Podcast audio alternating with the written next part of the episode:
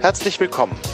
Sie sind mit dem Anschluss des Podcasts Diskutabel Gespräche aus der Bildungsbehörde verbunden. Derzeit sind alle unsere Mitarbeiterinnen und Mitarbeiter im Gespräch. Wir stellen Sie nun direkt in die Chefetage durch. Bitte bleiben Sie am Apparat. Danke. Hallo zusammen. Es ist eine äh, Folge diskutabel, auf die ich mich sehr, sehr, sehr gefreut habe, ähm, weil unser heutiger Gast und ich, wir uns ähm, zu einem Vorbereitungsgespräch getroffen haben und es war, für mich war das so, wow, mind blowing. Ähm, ich habe mir ganz viele Notizen gemacht und es war, ähm, habe auch hinterher in Gesprächen, die ich geführt habe mit anderen Menschen über dieses Vorgespräch immer wieder auch gesagt, also der Daniel hat äh, das und das gesagt ähm, und ähm, habe das irgendwie es ist mir nachgegangen auf jeden Fall die Inhalte. Und ähm, bin so zu zu der Überzeugung gelangt, dass es echt wichtig ist, äh, was du zu sagen hast, was äh, was deine Arbeit betrifft, ähm, in welchen Bereichen du tätig bist, weil das was ist, was wir ähm, oder zumindest ich in der in der politischen Bildungsblase noch gar nicht so gehört habe. Und ähm, trotzdem aber zu der äh, Einschätzung gelangt bin, dass es total essentiell ist, sich darüber Gedanken zu machen, ähm, wie wir uns sehen, wie wir in Konflikten sind, wie wir die lösen können. Ähm, genau. Und deswegen ähm, begrüße ich dich ganz herzlich, Daniel. Äh, Daniel auf der Mauer ist uns zugeschaltet aus der Schweiz. Hallo, Daniel. Hallo, Anselm. Hallo, Carsten. Genau, Danke Carsten ist nämlich auch hier. Hallo, grüß euch.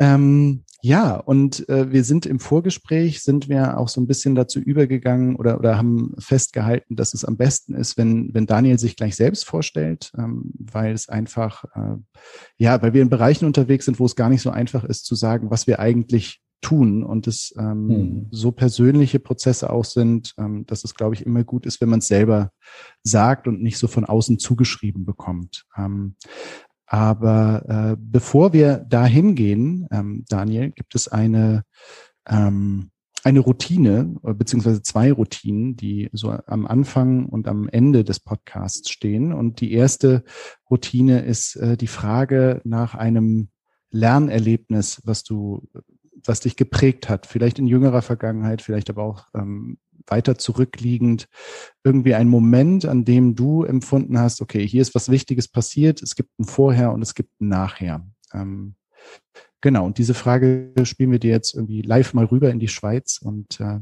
sind hm. ganz gespannt auf deine Antwort. Hm. Genau, also ich bin da gerade ein bisschen in der jüngeren Vergangenheit. Ähm, Also ich bin gerade sehr nochmal so ganz persönlich unterwegs mit der Frage, was heißt es denn wirklich, etwas gemeinsam zu machen?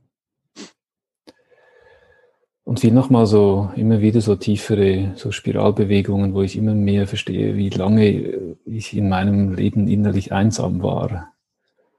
Auch wenn da ganz viel rundherum war. Ja, genau da lerne ich gerade das auch zum Beispiel in der Beziehung mit meinem Sohn, der ist jetzt elf, oder auch in meiner Partnerschaft gerade nochmal ganz viel. So, wo bin ich denn wirklich verfügbar? Und was für mich so ganz, ganz schön ist in der letzten Zeit, ist immer wieder so, also es gab so, es gab so vor einer, genau, vor ein paar Monaten so mal ein Erlebnis, wo ich so diesen Satz, ich vermisse dich, richtig tiefer nochmal gesagt habe zu jemandem. Und das, ich arbeite gerade ganz viel mit diesem Satz auch so in Konflikten, weil was ich so cool finde an diesem Satz ist, das ist schon, also wenn ich, gerade auch wenn ich mit Paaren arbeite in Mediation oder so, dann sagen die immer, was der andere so gut und schlecht macht. Mhm. Aber so dieser Satz, ich vermisse dich, das ist so ein Icebreaker, weil da ist schon Selbstinvestment drin. Also da ist ja schon drin, du bist mir wichtig. Genau. Und da gibt's immer wieder so Erlebnisse, wo ich richtig nochmal schaue, wie ist es denn, wenn ich diesen Satz richtig ausspreche zu jemandem hin? Und wie aufregend das ist, wenn ich das wirklich sage, weil ich zeige mich ja dann. Also ich mache mal so ein, so wie beim Pokerspielen, ich spiele nicht nur mit, damit ich äh, die Runde spielen kann mit so einem Mindesteinsatz, sondern ich mache mal wirklich so einen, so einen Einsatz und sage, hey, du bist mir wichtig und ich vermisse dich. Und das ist gerade so eine super schöne Übung für mich in meinem Alltag mit, mit wirklich den Menschen, die mir wichtig sind. das nochmal viel mehr zu sagen. Und das ist richtig intensiv. ja, genau. Und da bin ich gerade ganz berührt davon, einfach wie viel, wie ich auch durch diese Arbeit immer und immer wieder mehr Beziehung lerne, also zu mir und zur Welt. Ja. Mhm. Mhm. Ähm, ja, und deine Beziehung zur Welt hat ja auch viel mit deinem Beruf zu tun. Vielleicht ähm, magst du uns erzählen, wer du bist und was mhm. du tust und worüber du nachdenkst. Mhm. Ja, sehr gerne.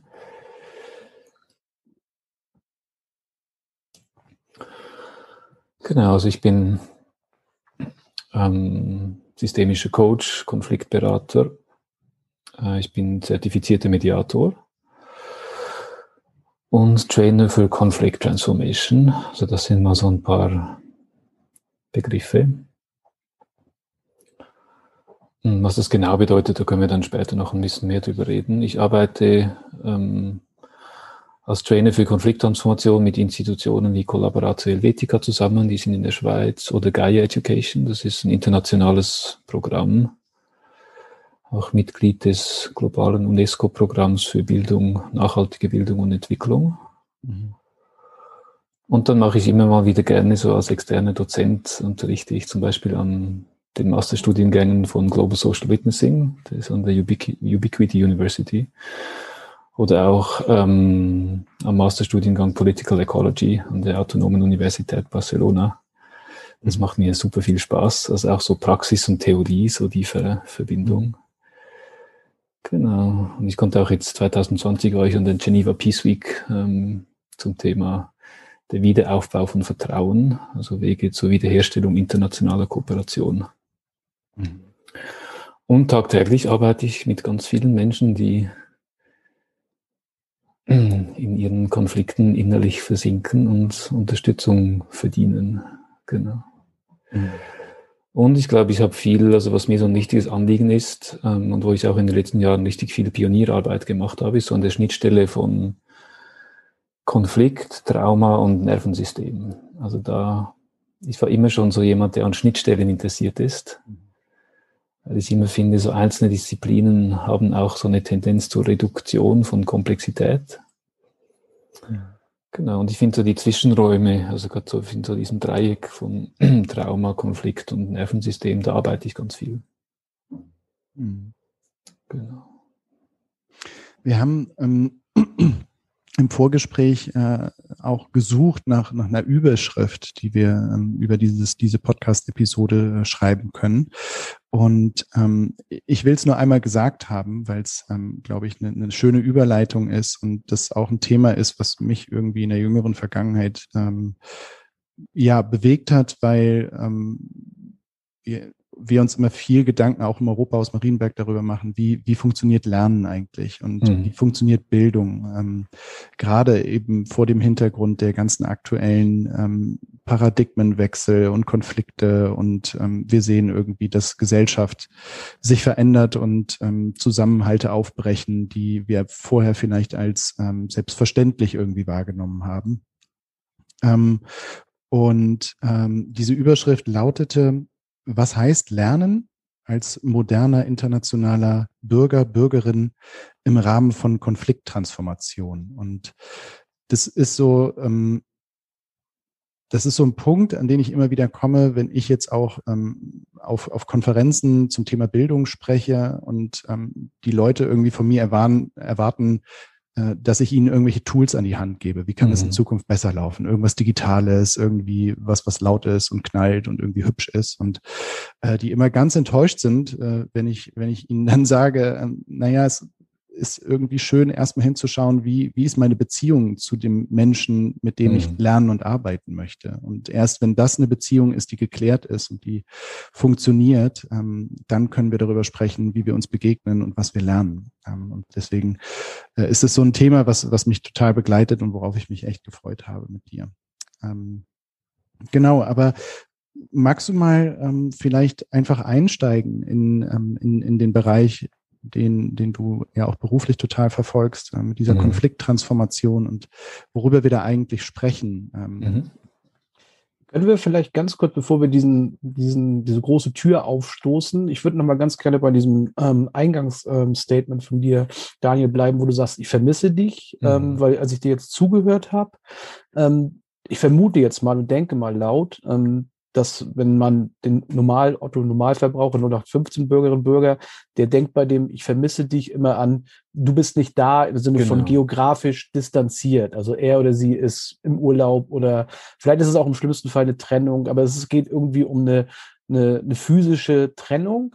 Und was bei mir so aufgepoppt ist als Gedanke, war, ich vermisse dich mehr im Sinne von, eigentlich bist du die ganze Zeit da und wir sitzen im gleichen Raum und wir sind ein Ehepaar, wir sind ein Paar, wir sind Freunde, mhm. wie auch immer. Aber diesen, diesen Satz zu sagen, nämlich so wie ich ihn jetzt gerade gehört habe, ich vermisse dich, ähm, offenbart eine sehr, sehr große Verletzlichkeit im Sinne von, ich weiß, du bist eigentlich da, aber eigentlich bin ich gar nicht bei dir. Und ähm, ist das was, was ich so, nicht im Sinne von richtig und falsch, aber richtig rausgehört habe? Und die Folgefrage, die mich eigentlich viel mehr interessiert, ist, gerade vor dem Hintergrund, den du äh, gesagt hast, ähm, deinem beruflichen, ist das was, was du, was du tatsächlich feststellst? Ich übertreibe jetzt mal ein bisschen im großen Sinne von in unserer Gesellschaft, dass wir trotz der räumlichen Nähe äh, in all unseren Beziehungen eigentlich ganz, ganz oft sagen müssten unserem Gegenüber, ich vermisse dich, weil ich bin gar nicht so nah, wie ich eigentlich bei dir sein möchte oder äh, möglich auch bei dir sein kann. Ja, danke, dass du für deine Differenzierung, da hast du, also das verstehe ich. Ähm, dieser Satz, der hat so ein bisschen vielleicht aus so diesen Hollywood-Filmen, so dieses Ich mhm. vermisse mhm. dich über die Distanz, genau. Und ich meine genau nicht das, ähm, das stimmt schon. Also ich finde, und da sind wir auch bei dem, was du ja sagst, Anselm. Also mhm. ich finde, wir haben ja, äh, wir haben ja schon einen Supercomputer, so einen organischen Biocomputer und das ist unser Nervensystem. Und ich finde, ganz viele Konflikte haben zu tun mit, ähm, also mit äh, da, wo wir nicht beziehungsfähig sind. Genau. Und da kann ich später noch ein bisschen mehr dazu sagen. Und das ist auch dieser Satz, oder ich vermisse dich. Also ähm, es gibt tatsächlich immer in Konflikten, auch wenn Menschen jahrelang zusammenleben oder zusammenarbeiten, und ich arbeite gerade interessanterweise viel mit Eltern und Kindern, also wirklich so, ich war gerade mit einer Frau, die ist 80 und die Tochter ist 60 und die wollten noch mal richtig miteinander aufräumen. Und das hat mich so berührt, äh, wo dann immer wieder diese Sätze kamen, hey, und da habe ich dich, da kriege ich dich nicht mit. Ich weiß an der Stelle nicht, wie es dir geht.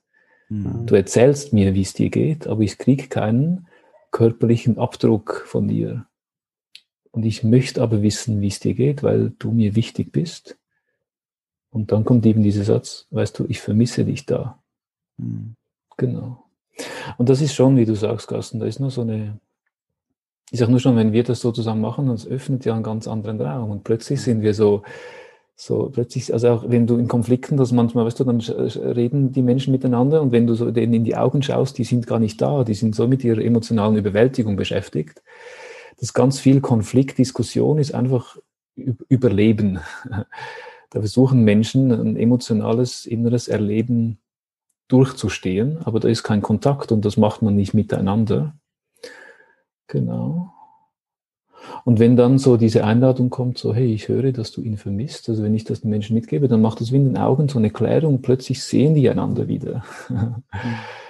genau. Und das ist auch für mich, wenn ich so mit Konflikten arbeite, ich schaue am Anfang überhaupt nicht auf das Thema, also ob das kann egal sein, was es ist, sondern ich sehe einfach Menschen, die innerlich nicht atmen können. Und da sind wir schon beim Nervensystem. Also ich schaue immer so, wo ist denn gerade das Nervensystem der anderen Person? Und ich habe dann halt wie so, so eine Metapher, die ich brauche. So meine erste Arbeit ist immer, dass ich so heimlich so Luftzufuhr gebe den Menschen.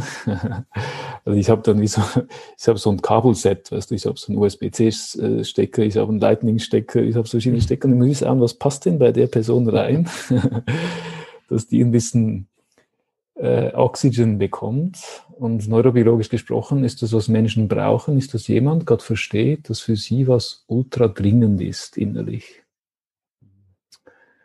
Und das können die mir gar nicht erklären. Die wissen meist, also in den meisten Konflikten wissen die Menschen selber nicht, wie ihnen geschieht. Sie wissen einfach, es ist was ganz arg intensiv. Ja, und das, was wir jetzt auch aus der neurobiologischen Perspektive eben Koregulation nennen, das heißt, was es dann braucht, ist, dass ich halt gelernt habe über Jahre, dass ich mich selber gut abbilden kann in mir. Also ich spüre mich sehr gut selber. Das heißt, ich spüre auch dich zum Teil besser als mich. Und wenn du Angst hast, dann spüre ich deine Angst. Und dein Nervensystem merkt, dass da ein größeres, also ein erwachsenes, reifes Nervensystem hinzukommt und dir hilft in der emotionalen Metabolisierung. Das heißt, ich muss dir nicht Tipps geben, was du machen sollst, sondern ich muss es mit dir zusammen machen. Genau. Und das ist auch, wenn wir schon bei dem Thema sind, das ist auch was, also in gesunder ähm, also so gesundes Wachstum von Kindern, und das ist auch eine Form von Bildung auf der neurobiologischen Ebene, ist, dass wir als Kinder ja immer wieder Dinge erleben, weil das Leben so groß ist und wir so klein, erleben wir immer wieder Momente, die für uns emotional überwältigend sind. Und dann kommen ja die Kinder zu, zu dir als Vater oder zu dir als Mutter und die brauchen dann so dieses größere Nervensystem, wo Koregulation stattfindet. Das heißt, dass ihr Erleben ganz in mir als Erwachsener ähm, Vater oder als erwachsene Mutter landen kann. Und wenn das Kind merkt, dass so wie sie sind, dass das ganz abgebildet werden kann, emotional in, in, in den Eltern, dann entsteht automatisch das Gefühl, ah, ich bin wertvoll und ich fühle mich sicher. Genau. Darf ich mal fragen, wie das aussieht in so einer ähm, Vater-Kind, Mutter-Kind-Beziehung? Mhm. Also wie, wie findet diese Ko, Ko ähm, wie heißt das nochmal? Koregulation. Wie, find, wie findet die statt? Ist das was, wo du sagst, ich verstehe dich, oder ist es was, was du mit deiner, mit deiner Haltung ähm, preisgibst mhm. oder verständlich machst? Genau, also da gibt es verschiedene Ebenen, weißt du, wir, wir funktionieren ja auf verschiedenen Ebenen, also wir sind ja auch kognitive Wesen, also gleichzeitig so, dass dieser Satz, hey, ich verstehe dich und es ist okay, wenn du traurig bist, der hilft. Gleichzeitig muss ich das schon live auch vormachen mit meinem Nervensystem. Mhm. Also wenn ich zum Beispiel als Vater meinem Sohn sage, hey, ist okay, wenn du dich schämst und ich selber mich dafür schäme, dass mein Sohn sich schämt, dann bin ich schon selber mit mir beschäftigt und dann ist ja kein Erwachsener im Raum für das Kind. Mhm.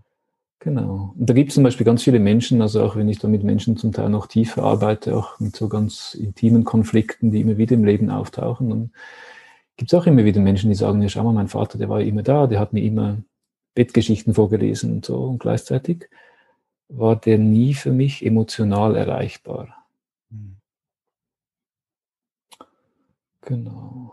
Und das ist schon, also wenn wir schon über Bildung reden, so die erste Bildung, die wir erfahren, ist als Kind, weil also gerade auch Babys, das sind so Beziehungsgeneratoren, die haben einen Fulltime-Job und das ist Beziehung, Beziehung, Beziehung. Wie so ein Dieselgenerator, die wummern dann so vor sich hin.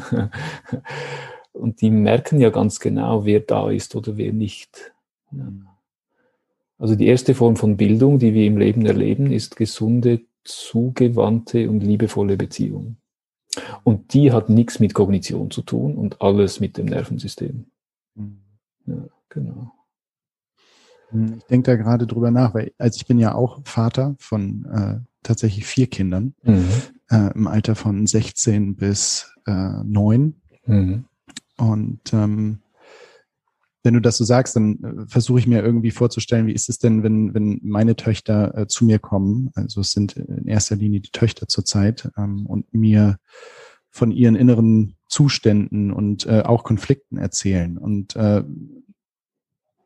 und versucht das so in Abgleich zu bringen, die Reaktion, die ich darauf zeige ähm, oder die bei mir innerlich auch losgeht, ähm, wenn diese Situationen auftreten und wie mhm. häufig ich nicht da bin und wie das dann schon in mir zu so einem Konflikt wird, wo ich dann eigentlich nur noch damit beschäftigt bin, mich zu fragen, warum bin ich denn jetzt nicht so da, wie ich da sein könnte? Genau. So, ja. Ja, genau, das ist schon, also ich finde das ein super Vergleich, auch wenn du sagst Reaktion. Zum Beispiel, wir machen da immer also auch in der Konfliktarbeit mache ich so diesen Unterschied zwischen, also auf Englisch ist das so Reaction und Response, auf Deutsch so der Unterschied zwischen Reaktion und Antwortfähigkeit. Mhm. Weil das sind zwei verschiedene Dinge. Genau. Und zum Beispiel Reaktion, also auch auf der Ebene des Nervensystems, Reaktion ist eine Handlung, die passiert, bevor ich die Emotion, die in mir auftaucht, integriere. Und die Antwort, eine gesunde, reife Antwort, kommt nachdem ich die Emotion integriert habe. Und das kann man auch, weißt du, und da können wir dann auch schauen, was da in Politik eigentlich immer passiert. Mhm. Das sind zwei ganz verschiedene Prozesse. Also Reaktion dient eigentlich dazu, die emotionale Intensität in mir nicht zu fühlen. Mhm. Genau. Reaktion ist immer eigentlich, also der, der Hauptimpuls von Reaktion ist, dass das, was gerade passiert, nicht stattfinden soll. Und Reaktionen sind immer defensiv, sie sind repetitiv und sie öffnen keine neuen Optionen. Das ist ein Überlebensmechanismus. Und hingegen eine reife Antwort heißt, dass ich ganz abbilden kann, ah, wie geht's mir denn mit dem, was ich gerade erlebe? Ähm, eine reife Antwort heißt auch, ich bin in Verbindung mit dir. Also du findest in mir statt. Das merkt man ja manchmal, wenn man so reaktiv ist, dann ist ja keine Verbindung da, sondern da will ja die andere Person, Person nur, dass du weggehst. Ja, genau. Und die Antwort ist, ist generativ, das heißt, sie öffnet neue Optionen und Antworten sind immer transformativ. Also wenn du und ich beginnen, uns aufeinander einzulassen und auf unser inneres Erleben voneinander, dann transformieren wir uns live weiter. Genau. Hm. Heißt, heißt das in der Konsequenz auch, wenn wir mal den, den Konfliktbegriff wieder ein bisschen nach vorne holen, mhm. dass wir eigentlich auch darauf hinarbeiten wollen müssen, dürfen, tatsächlich weg von der Reaktion zu kommen und mehr immerhin zur Antwort zu kommen? Ganz Oder genau. hat Reaktion äh, genauso eine Lebensberechtigung? Das ist eine, äh, genau, das ist eine gute Frage. Also weißt du, Reaktion Genau. Also wir sind ja, unser Nervensystem, das ist ja Jahrhunderttausende Jahre ja. alt. Also das hat uns ja überhaupt hierher gebracht. weißt du? Also die Tatsache, ich sage immer, die Tatsache, dass wir drei jetzt hier sitzen, ist evolutionär eine volle Erfolgsgeschichte. also bevor wir dann schauen, was wir alles nicht hingekriegt haben, ist auch ein Menschen, weißt du, kommen mit so schweren Lebensthemen und sage ich mal, okay, das ist gerade alles schwer, das verstehe ich. Und gleichzeitig die Tatsache, dass du und ich hier sitzen, heißt ja, wir haben was richtig, richtig gemacht. Ja, genau. Aber das finde ich so mal ein ganz wichtiges Framing. Genau. Und ich finde jetzt halt auch, zum Beispiel, wenn du dann äh, das, das, also auch Emotionen und das Nervensystem, das ist ja gebaut, auch früher, das musste uns ja auch vor Tigern schützen. Mhm. Und wenn da ein Tiger vor dir ist, dann ist es ja, da musst du nicht, also da musst du nicht zuerst mal deine Emotion integrieren, da musst du wegrennen. genau. Ich fühle dich, du Tiger. genau. Das, also gut, sag mal, es ist spannend, das ist dann wieder eine andere Frage. Es gibt ja Menschen, die sind mit Tieren so tief verbunden, dass da nochmal was ganz anderes passiert. Also es ist tatsächlich eine gute Frage, dass auch wenn das klingt jetzt ein bisschen blöd, aber wenn jetzt wirklich ein, ein, ein Tiger merkt, ah, da ist ein richtig jemand da, der mich richtig gerade wahrnimmt, dann reagieren Tiere ja auch anders. Ja, genau. Also da könnte man länger drüber reden. Mhm. Aber ich sage nur, also die Reaktion, die hat eine Überlebensfunktion. Mhm. Genau, also die ist wichtig. Gleichzeitig sind wir ja, also viele von uns auch in der, genau, viele von uns, also viele von uns erleben ja Konflikte in einem sicheren Raum, wo wir wie so ein bisschen übermäßig reagieren, also wie so ein bisschen übermäßiger, als es die Situation ja eigentlich erwarten würde. Genau. Und da kommt halt was ganz Wichtiges ins Spiel und das ist die ganze Thematik von Trauma. Ähm, also in meiner Perspektive sind die große Vielzahl von Konflikten haben nichts mit der Gegenwart zu tun, sondern mit der Vergangenheit. Also gerade auch in Beziehungen ist es häufig so, dass so unsere intimen Beziehungen bringen nochmal ganz tiefe auch Traumaerfahrungen hoch von unserer Eltern-Kind-Beziehung. Also bei uns Männern ist es ja dann die Mutterbeziehung, genau, bei den Frauen die Vaterbeziehung. Und da möchte ich so ein kurzes Framing geben, was das heißt. Also wir haben, wenn wir so die Welt erleben, die unsere erste Schnittstelle zur Welt ist das Nervensystem. Also das Nervensystem ist eine primäre Erfahrung. Die Kognition ist eine sekundäre Erfahrung. Genau. Das heißt, das Nervensystem ist ultra schnell und ultra stark. Die Kognition ist richtig langsam und richtig schwach. genau. Und Kognition, das sind auch so obere Hirnareale, die sind eher neuer evolutionär. Und, und ähm, das Nervensystem, das ist auch dann angebunden an so untere Hirnareale und die sind evolutionär älter. Und die Verbindung zwischen den beiden Hirnarealen, die ist ein bisschen äh, wackelig, genau. Das heißt, wenn wir jetzt die Welt erleben, wenn was, äh, also die, auch die erste Antwortmöglichkeit auf die Welt sind Emotionen. Emotionen tauchen immer nur dann auf, wenn uns was wichtig ist. Also das finde ich auch ganz wichtig so für, das ist ja in unserem modernen Verständnis nicht so, dann heißt es ja manchmal, eigentlich so emotional. Und das, das finde ich immer so schade, weil also neurobiologisch gesehen sind Emotionen, das ist wie die, dein Nervensystem, das mit einem Leuchtstift sagt, hey, schau mal, was gerade passiert, ist ultra wichtig. Also hey, pay attention.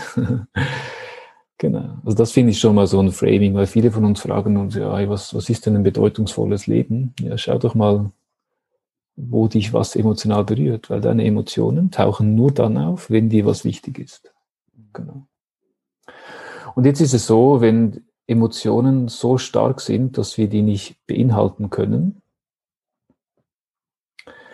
dann passieren ein paar Dinge, so neurobiologisch. Das eine ist, dass die Verbindung zwischen den unteren Hirnarealen, wo die Emotionen stattfinden, und den oberen Hirnarealen, ähm, die wird dann überladen. Das heißt, in Momenten von emotionaler Überwältigung sind so gewisse ganz moderne Hirnfunktionen nicht verfügbar. Und dazu zählt zum Beispiel Empathie dass du was in so einen rationalen Kontext setzen kannst. Genau. Auch so kollaboratives Verhalten und so zukunftsgerichtetes Verhalten, das sitzt alles so hier in den kortikalen Hirnregionen. Und in emotionalen Überwältigungen sind diese Hirnareale schlichtweg offline. Genau. Das heißt, das Schlimmste, was du, also das Schlimmste, das Schlechteste, was du machen kannst, ist, wenn jemand richtig arg in einem inneren Konflikt ist, ist, dass du ihnen sagst, was sie tun sollen weil die Teile der Kognition, die das verstehen würden, die sind gar nicht online. Das heißt, dann bringst du denen noch eine zus zus zusätzliche Anstrengung. Du lädst denen, also eigentlich sagst du denen, hey, schau mal, du müsstest es besser machen, als du es gerade machst. Genau. Und auch wenn man von Menschen, gerne genau, ich sage noch ganz kurz was dazu, also auch wenn man von Menschen Empathie einfordert in Konfliktsituationen, dann geht das nicht, weil das ist einfach, also das ist wie so eine schlechte Internetverbindung, so diese Hirnareale, die sind nicht online, genau. Und das siehst du manchmal in den Augen, eben wenn jemand so richtig, habe ich vorher schon gesagt, in seiner inneren Überwältigung sitzt, dann ist da wie niemand zu Hause. Ja, genau. Ja, sag, also wollte ich mal so als Framing geben und dann können wir noch sagen, was man dann eben machen kann in Konflikten. Aber du hattest eine, eine Frage, Carsten. Also du bist bei mir gerade sehr abgehackt, aber ich, ähm, vielleicht liegt es an meiner Internetverbindung. Ähm, ich würde gerne jetzt einmal nachfragen, und zwar ähm, bei der Feststellung, die du gemacht hast, dass du gesagt hast, ähm, Emotionen kommen genau dann, wenn uns was wichtig ist. Mhm. Und was bedeutet das, ähm, wenn wir auf Menschen mit der berühmt-berüchtigten Scheißegal-Haltung oder wo wir irgendwie als 0815 äh, Beobachter sagen, irgendjemand ist lethargisch und ihm ist wirklich egal, kommt überhaupt nicht mehr von der Couch und also ähm, mhm. da gibt es natürlich wahrscheinlich die verschiedensten ähm, Gründe, die dahinter dann stecken, äh, mhm. die wahrscheinlich dann auch wieder in Konflikt und Trauma und sowas reinspielen. Aber bedeutet das dann in der Konsequenz mit dem, was du gesagt hast, dass jemand dann sozusagen, ich sage mal in Anführungsstrichen, wirklich so emotional abgestumpft ist, dass ihm nichts mehr wichtig ist, äh, ist, ist das sozusagen die, die Aussage dahinter, aber dass das sozusagen durch Konflikte so überlagert ist, dass er, die, er oder sie diese Emotionen gar nicht mehr hat oder zumindest nicht zeigen kann oder nicht ausleben kann?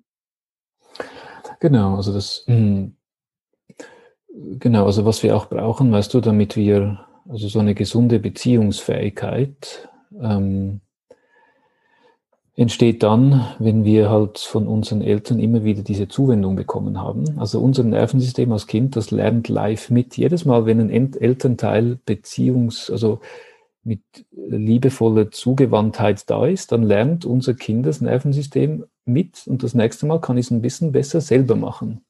Ja, mhm. genau. Und viele von uns haben das ja nicht erlebt oder nicht äh, überall im Leben. Und gerade Depression zum Beispiel ist für mich sowas, wo dann Menschen mit Depressionen, die haben irgendwann dann mal aufgehört auszugreifen. Weil was dann so passiert, auch jetzt also in so bindungstraumatischen ähm, Entwicklungen, das heißt, wenn wir über längere Zeit als Kinder so keine zugewandten Erwachsenen erlebt haben, dann beginnen wir uns gar nicht mehr zu zeigen, weil es ist viel schmerzhafter, wenn ich immer eine Beziehungsanfrage aussende und nichts zurückkommt, als wenn ich dann einfach nichts mehr aussende. Das ist eigentlich ein wichtiger Überlebensmechanismus. Aber gleichzeitig wird, werden Menschen dann so einsam und das ist wie so eine innere Abkehr von der Welt. Mhm. Genau. Und die muss man richtig wieder herholen. Also ich arbeite auch viel mit Menschen, die sagen, ich habe so Depressionen und ich habe so keinen Lebensantrieb. Ja, und die muss man richtig so wieder ein bisschen finden, also auf so einer ganz feinen Frequenz einstimmen und sagen, schau mal, ich bin ja da, du merkst gerade gar nicht, dass ich da bin. Und das mhm. muss man wieder ein bisschen lernen. Und das richtig Schöne an, an dem Nervensystem ist, dass nur weil, wenn du jetzt 20, 30 Jahre lang das eine erlebt hast, müssen wir nicht 20, 30 Jahre in die andere Richtung arbeiten. Das geht viel schneller. Ja. Aber auch diese Menschen an der Stelle, und das ist wieder das mit der Kognition, da hilft es nichts, wenn man denen sagt, hey, jetzt krieg dich, reiß dich doch mal zusammen und ja, ja. komm, weil das, die wollen ja leben. Weißt du, wir alle wollen leben und, und uns ausdrücken und erleben. Aber das ist nicht so einfach, je nachdem, was wir für Beziehungsabdrücke in uns tragen. Und ich habe zum Beispiel, es gibt auch Menschen, dann richtig abgewandt sind. Da habe ich dann mal so Gespräche und sage ich, oh, du hast gar keine Lust mit mir zu reden. Sagt die andere Person, nee, habe überhaupt keine Lust mit dir zu reden. Habe ich schon so viele Menschen haben es probiert, bei mir geht es nicht und sage ich so, ja, hey, das höre ich von dir. Ich höre, dass du gar keine Lust hast, mit mir zu sprechen. Genau, und dann bleibe ich da so ein bisschen da damit. Und dann plötzlich, also weißt du, wenn die merken, dass das okay ist mhm. und dass ich trotzdem das da bleibe, dann dann siehst du in den Augen, dann kommt noch mal so wie so eine jüngere Schicht, die da schon seit Jahren alleine ist, die schaut mich dann an und sagt so, hey, das ist jetzt mal ein Erwachsener, der bleibt. Ja. Mhm. Und dann testen die dies nochmal manchmal und sind so ganz trotzig und du sagst, okay, du bist trotzig, das hat schon lange nicht mehr funktioniert, ja, das höre ich von dir und dann bleibst du damit da. Und irgendwann stehen die auf, setzen sich zu dir hin und sagen, so, hallo. genau. Das ist ja also das, was das dann bewirkt hat, ist nicht, dass ich ihnen sage, was sie tun sollen, sondern ich sage einfach, hey, ich verstehe, wie es dir geht und ich nehme Anteil. Also ich sage, ich arbeite ganz viel mit diesem Satz, hey, das tut mir leid. Mhm. Und nicht, weil du, weil ich Mitleid habe, das brauchen die Menschen nicht. Aber weil ich halt sage, hey, ich verstehe, wie es dir geht. Und mich berührt das, dass da was für dich schwierig war. Und das ist das, was nochmal um deine, auf deine ursprüngliche Frage zurückzugehen, auch mit dem Vermisse, ich vermisse dich. Davon haben wir viel zu wenig auf vielen Ebenen von Gesellschaft. Genau. Wir gehen so zwei ähm, Bilder durch den Kopf, ähm, wenn du davon sprichst, dass, dass es diese beiden Regionen im Hirn gibt, also dieses neuronale, äh, das Nervensystem und dann eben die, die Kognition und dieses Begreifen wollen, was da gerade passiert und dass das beide so Dinge sind, ähm, zumindest ist das, was ich für mich rausfühle, tatsächlich rausfühle, nicht raushöre, in dem Moment, wo ich versuche, diese beiden Dinge zusammenzubringen, mhm. ähm, da entsteht der Konflikt, weil, ähm, weil ich eben nicht bei dir bin, sondern eben schon irgendwie darüber nachdenke, was könnte meine nächste Frage sein? Was ist meine nächste Reaktion? Und äh, darüber irgendwie schon so ein bisschen aus dem Auge verliere, wer bist du und wer, wer bin ich eigentlich in diesem Gespräch oder wer will ich hinterher auch sein? Ne? Und genau. so ein Bild, was mir, was mir dazu kommt, weil du gesagt hast, äh, wir können uns ja auch nochmal anschauen, was in der Politik gerade so passiert, ist mhm. so eine typische Gesprächssituation, die jetzt gewesen ist und die auch medial total durchgearbeitet worden ist. Äh, bei Anne Will, dann sitzt da Luisa Neubauer und dann sitzt da ein Armin Laschet und mhm. ähm, die beiden sitzen wirklich so völlig isoliert für sich auf diesen Stühlen und sind überhaupt nicht in der Lage, wirklich miteinander zu sprechen, obwohl sie miteinander sprechen. Genau. Ähm, ja. Genau, und das finde ich halt zum Beispiel super. Jetzt auch, ähm und ich sage noch was einfach zu dem, was ich vorgesagt habe, und dann können wir das auf die Politik übertragen. Das heißt jetzt, wenn da ein Mensch sitzt, der emotional überfordert ist, wenn ich die dann abhole da drin, also wenn sozusagen, wenn die merken, da ist jemand mit mir, dann wird das für, für sie ertragbarer. Und dann merkst du richtig, wie sich so der Druck reduziert äh, innerlich. Dann kommen so diese modernen, also die neueren Hirnareale wieder online. Und dann kommen die meisten Menschen von selber mit Lösungen. Also das ist so ein Wunder immer. Ich muss denen gar nicht sagen, was die tun sollen. wenn die wieder einen gesunden Selbstkontakt haben, dann haben sie auch, dann können sie auch sich wieder mit der anderen Person verbinden. Und dann haben die Menschen, also auch Mediation ist ja ganz klar so gestaltet, dass wir keine eigenen Vorschläge machen. Also das ist eigentlich die Grundlage, also dass du, dass du äh, innerlich dich gut spüren kannst, ist die erste Grundlage, weil dann kannst du auch in einer guten Beziehung mit der anderen Person sein. Und wenn das beide können, dann sind Menschen super kreativ. Also weißt du, dann entstehen Lösungen, die konnte man vorher gar nicht sich ausdenken. Ja, genau. Und darum sage ich also so, wir stellen so die Grundlage für, für Lösung stellen wir her, indem wir emotionale Metabolisierung machen. Und das findet in der Politik nicht statt. Also Politik ist ja einfach eine Dringlichkeit gegen die andere Dringlichkeit. Mhm. Genau. Und Politik ist eine Spannungsentladung. ja, genau. Und zum Beispiel Dialog heißt ja, das ist immer das Beispiel so, es gibt ja, wir spielen Ping-Pong und dann spielen wir uns immer den Ball zu. Das ist zum Beispiel eine Diskussion. Jetzt Dialog für mich heißt, du spielst mir den Ball zu und ich halte den mal in meine Hand Genau, bis ich ganz verstanden habe, was du meinst. Und dann spiele ich ihn dir wieder zu. Dann hältst du den mal bei dir, den Ball, bis das, was ich gerade gesagt habe, ganz bei dir angekommen ist. Genau. Und das ist ganz Und darf wichtig. ich ganz kurz da reingehen? Ja, schon. Ja, okay. Oder mach noch. Genau, Sie sagen, weil, Entschuldigung, was, was passiert, wenn ich mhm. diesen Ball halte? Weil das ist so ein bisschen meine Frage. Ähm, mhm. Wie, wie komme ich dahin? In, in, ich nehme dich wahr jetzt in der mhm. Schweiz und ich merke, du machst Pausen. Ne? Du, du bist echt auf der Suche nach dem, was, was passiert da gerade in dir, was hast du gehört, was, was löst das in dir aus? Zumindest nehme ich das so wahr. Mhm, genau. Aber das ist ja nichts, was irgendwie da, da draußen in so einer öffentlichen Debatte irgendwie passiert oder, oder funktioniert. Also wie, wie komme ich in diese Metabolisierung denn rein? Ja, genau, also das erste ist ja zum Beispiel, ähm, was mir wichtig ist, es geht gar nicht darum, dass ich mit dir einverstanden bin, da sind wir noch nicht, und mir ist mal zuerst wichtig, dass ich dich verstehe. Und das ist halt so ein Step, der findet nie statt. Genau. Und das ist einfach, also das ist schon einfach so ein Grundskill, den haben wir nicht gelernt. Ähm, ja, und das können wir nachher mit diesem Loop of Understanding äh, machen. Genau. Das heißt, ich schaue auch jetzt live, ich schaue immer, wie geht's mir denn mit dem, was du mir so erzählst? Und das ist ja eine Verantwortungsübernahme und das macht ja fast niemand, auch in der politischen Arena, dass ich, ähm, weil ich möchte ja in der politischen Arena, möchte ich vor allem Menschen überzeugen und ich möchte meine Dringlichkeit anderen Menschen aufstülpen. genau. Und das ist ja auch noch ein Geschäft. Das heißt, da kommen ja mehrere Ebenen dazu. Also Politik ist ja auch ein Geschäft. Ich verkaufe ja etwas. Ich möchte vielleicht, dass ich wiedergewählt werde. Also das ist ja auch noch eine, eine andere Agenda dahinter. Aber was nicht stattfindet, ist, dass ich einfach mal sage, ah, was kommt denn bei mir an von dem, was du sagst und was nicht? Und das hat eben nichts mit Fakten zu tun, sondern mit Emotionen. Und ein Satz, den wir auch im Vorgespräch hatten, ist so, das ist mein, einer meiner Lieblingssätze, der ist auch zum Beispiel in Amerika ist ja da die Gesellschaft stark polarisiert, so mit den Democrats und den Republicans. Und dann redet man immer von Facts, genau. Und gleichzeitig ist es aber so, dass meine, also my emotions are not interested in your facts. Also mein Nervensystem will nichts von deinen Facts wissen. mein Nervensystem möchte, dass du mitkriegst, dass mir gerade was super dringend ist in mir. Das musst du, das hat noch gar nichts mit dir zu tun. Das musst du nicht das musst du nicht verstehen können, warum das ist. Was ich brauche, ist, dass mir jemand dabei hilft, zu merken, dass es in mir gerade richtig existenziell ist.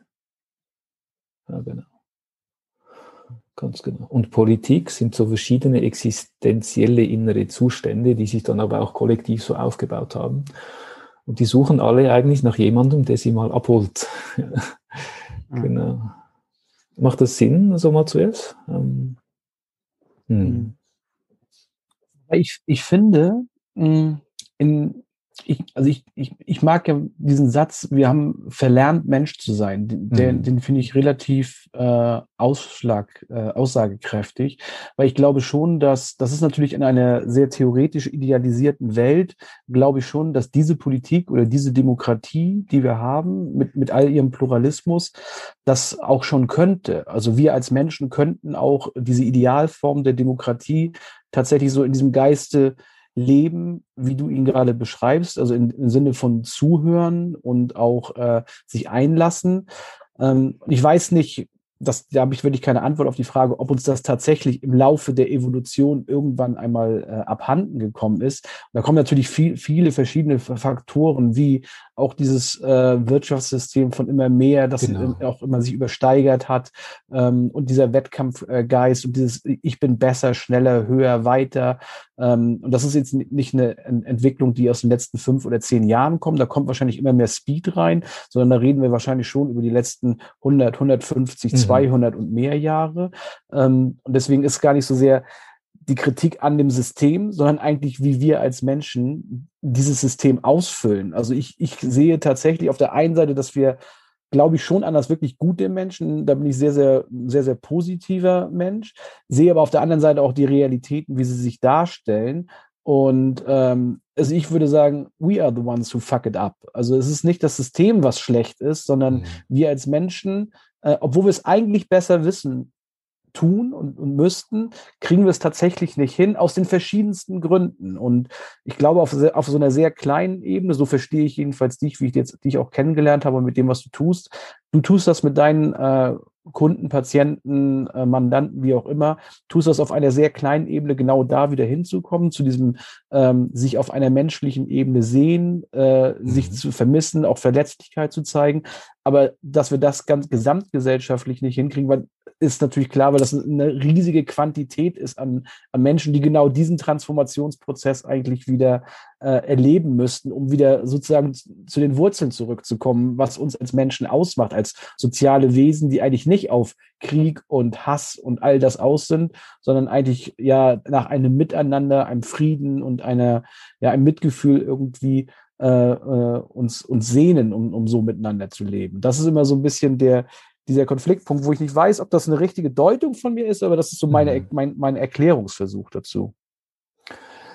Genau, also du hast schon recht, wenn wir das auf kollektiver Ebene anschauen, ähm, dann ist mir halt schon wichtig, weißt du, das hat auch was zu tun mit einem Verlust von einer gewissen spirituellen Haltung. Mhm. Weil zum Beispiel, ich habe dann auch lange so, ähm, ich habe zum Beispiel äh, lange so traditionelle afrikanische Trauerrituale verglichen mit so ganz modernen neurobiologischen Erkenntnissen zu Traumaintegration. Und das ist amazing, was die schon alles wussten. Ja, mhm. genau. Also wirklich, das, das ist richtig amazing. Also da, da siehst du so Prinzipien drin, die werden heute in der Hirnforschung äh, hat, man, hat man die etabliert. Äh, genau, also so Bottom-up Integration, Top-down Integration, so verschiedene Dinge, siehst du, ah, das haben die alle schon gemacht. Und so ein richtig fundamentales Problem, das ich sehe, ist, dass wir keine kollektiven, vor allem keine kollektiven Trauerrituale mehr haben. Also wir haben wirklich verlernt, was es auch heißt, als kollektive, kollektive Traumata und kollektive Emotionen gemeinsam zu metabolisieren. Ja. Und das wurde halt kommerzialisiert, weißt du, auch zum Beispiel so Dinge wie die Street Parade ist bei uns, das ist ja so eine Trans-Techno-Parade, also das arbeitet, Musik arbeitet viel mit so ganz ähm, ähm, archetypischen, also weißt du, diese Trommeln und so, das sind so ritualistische Elemente, aber die wurden halt verkommerzialisiert. Also ich mhm. erlebe alle Menschen auf einer tiefen Suche nach, nach einer Art von spirituellem Transformationsraum dann ist auch heute, weißt du, diese ganze Meditation und das ist ja, das hat ja eine richtige Nachfrage. Einfach häufig ist es halt verkommerzialisiert und es gibt immer wieder Menschen, die haben das richtig begriffen. Also ich hatte auch das Glück, mit vielen Lehrern zu arbeiten, wo ich merke, die haben das schon richtig verstanden. Und da fehlt ein richtig großes Stück. Und das hat zum Beispiel auch mit der ganzen Klimadiskussion zu tun. Was ich halt merke, wenn ich das so wirklich nochmal mit einem größeren größeren Verständnis anschaue. Und also ich habe auch richtig so eine vieljährige Praxis von Meditation mir angeeignet. Also richtig so, dass man es lernt mit Lehren. Finde ich ganz wichtig, dass man Meditation, äh, Meditation von Lehren lernt, weil da kann auch, da kann man auch manchmal ein bisschen falsch abbiegen. Genau. Genau. Und ja, genau. Und da fehlt kollektiv was. Ja, vielleicht mal, also ich finde, wenn wir so in die kollektive Ebene gehen, müssen wir noch ein Stück langsamer gehen. ist das mal, also da haben wir auch schon drüber geredet, Anselm, so ist das, macht das Sinn für euch oder da würde ich euch gerne mitnehmen?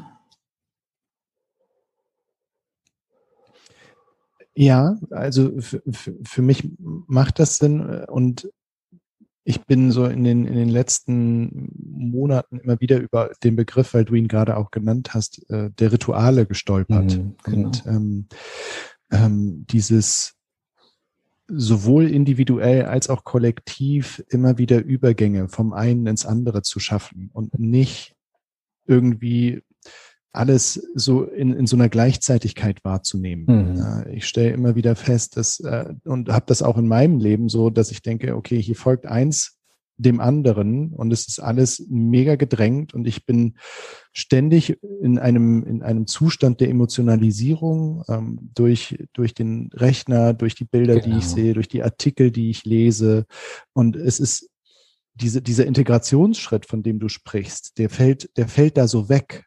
Also genau. ich, ich habe ganz viel, womit ich arbeiten könnte, tue es aber nicht, weil das nächste schon da ist. Und das ist genau das, und das ist so eine Pathologie von unserer modernen Gesellschaft, dass wir dauernd in der emotionalen Überaktivierung sind. Also früher war das ja so, und ich sage ja früher, das ist auch immer, man darf so die, auch so die traditionellen Kulturen nicht so idealisieren. Da gab es ja auch Dinge, die machen wir viel besser heutzutage. Also das ist mir wichtig, da so eine Balance zu sehen. Aber früher war das schon auch einfach, weil da nicht so eine globale Vernetzung war, da war einfach viel mehr Raum für emotionale Metabolisierung. Und Emotionen müssen eben ganz durchgespürt werden. Also wenn du traurig bist, dann musst du rein körperlich richtig traurig sein, du musst weinen und du musst merken, dass jemand sieht, dass du weinst. Weil das Kraftvolle an Emotionen ist, das eigentlich der einzige neurobiologische Prozess, der vom kleinsten im Menschen, nämlich von der zellulären Ebene bis ins Größte geht, nämlich zu der sozialen Sphäre. Also Emotionen sind unglaublich powerful als transformativer Mechanismus. Also ihr kennt das ja, wenn man richtig so emotional ist, dann gibt es ja eine körperliche Wahrnehmung, dann kriegst du Adrenalin, äh, äh, dann kriegst du so Handlungsvorgaben. Also die Natur hat uns da wie so verschiedene Bündel an Handlungsvorgaben. Wenn du wütend bist, dann sagst du Stopp. Wenn du Angst hast, dann gehst du ein bisschen zurück. Und so diese ganz expressiven Elemente. Also wenn du weinst, das Weinen ist dafür da, dass dein Tribe merkt, dass es dir nicht gut geht. Wenn du Angst hast und schreist, dann ist es damit da, dass du Hilfe kriegst. Und wir haben halt in der Gesellschaft gelernt, unsere Emotionen zu unterdrücken. Und das ist unglaublich pathologisch. Weil ganz neurobiologisch merke ich, also wenn, wenn ich weine, auch der Körper zum Beispiel, wenn der Körper merkt, dass dir die Tränen über die Wangen rinnen, dann gibt es so einen Feedback-Loop, der sagt, ah, jetzt haben wir unsere Aufgabe, also die Message ist gegen außen gedrungen und dann entspannt uns das. Ja. Und zum Beispiel Peter Levine, der hatte dieses Somatic Experiencing aufgebaut, der hat mal sich überlegt, okay, so in der wilden Natur, da gibt es diese Zebras, die sind in der Steppe die haben ja tagtäglich so Angriffe von Löwen oder Tigern. Und wie handeln die denn den ganzen Stress? Und was die Zebras machen, die hängen ja darum und essen ganz friedlich. Und dann von 0 auf 100 gibt es einen Angriff und dann ist ja, dann ist ja Todesangst da. Und die rennen dann um ihr Leben, dann entkommen sie dem Tiger und dann ist ja wieder Ruhe. Und was die dann machen, ist, die schütteln sich aus. Also da könnt ihr auch im Internet gibt es so Videos, wie sich Tiere so ausschütteln Genau. Mhm. Und das ist eben diese Körperentladung. Und wir Menschen machen das nicht mehr. Wir Menschen sind daueremotional überfordert und haben viel wenig, viel zu wenig inneren Metabolisationsraum, wo wir uns ausschütteln können. Also unser Nervensystem ist immer aktiviert und ist nicht back to baseline. Eigentlich ist es so gedacht, dass ein emotionaler Prozess durchläuft, der läuft ganz durch mit anderen zusammen und dann bist du wieder auf Null und dann kommt das nächste. Und das machen wir nicht mehr. Und das ist so eine der Kernpathologien. Und ich sage noch was auch zur Politik. Politik hat herausgefunden, wenn wir, wenn du Menschen dauernd, also emotional aktivierst. Und emotionale Aktivierung passiert auch, indem ich so kollektives Trauma wieder aktiviere. Donald Trump hat das, ist ein Meister in dem. Dann kann ich Menschen kontrollieren, weil die kriegen dann so viel Angst, dass ich ihnen einfache Lösungen anbieten kann. Mhm.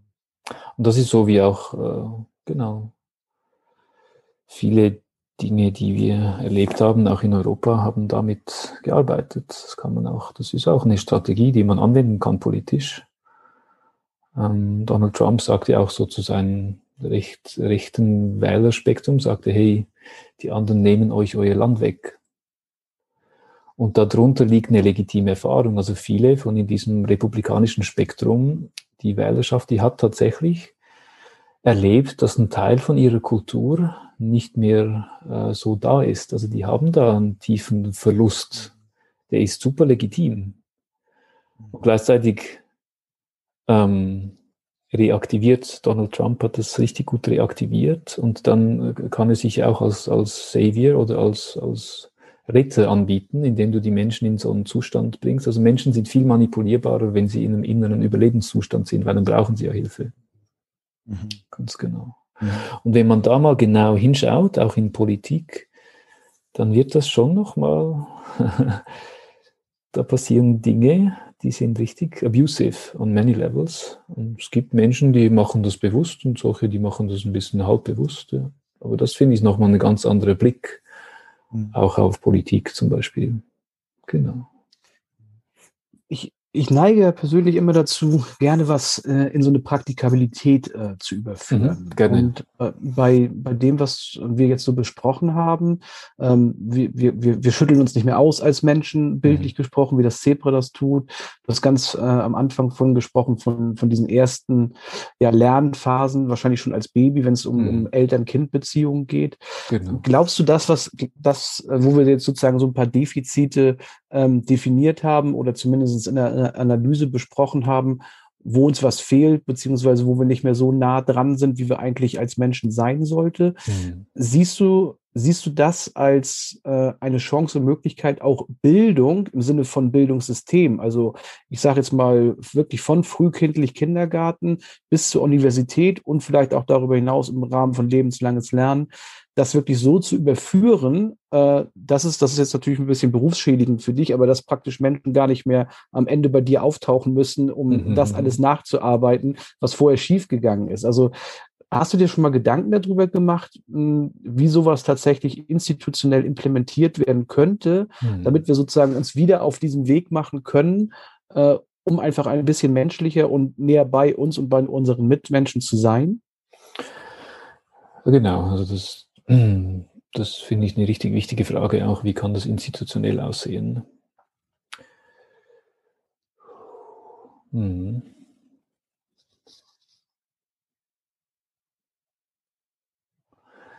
Ich bin halt so ein, also was, was mir so ganz wichtig ist, und das ist halt auch in unserer Gesellschaft stark verankert, dass wir so, also wir outcome-oriented und nicht process-oriented.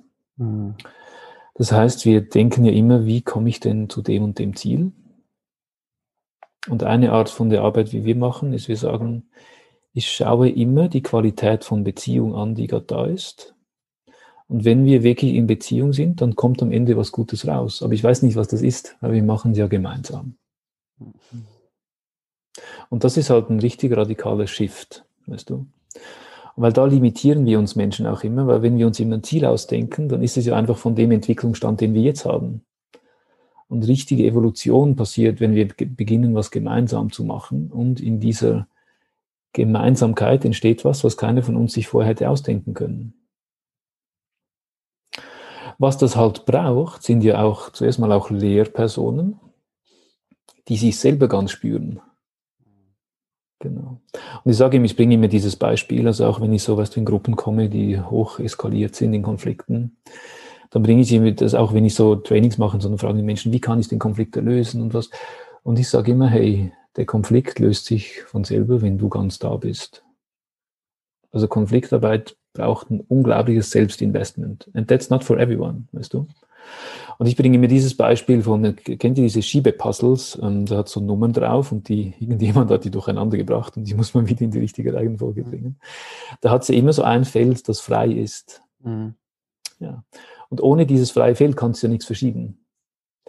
Das heißt, wenn ich jetzt in eine Gruppe reinkomme, komme, die so in einem richtig großen Konflikt sitzt, bin ich dieses freie Feld. Weil ich spüre mich. Genau. Das heißt, und da braucht es auch für mich also viele Mediatoren, auch so die richtig international arbeiten und auch viele meiner Vorbilder, die, die sind auch, die haben eine tiefe Spiritualität entwickelt in der Konfliktarbeit.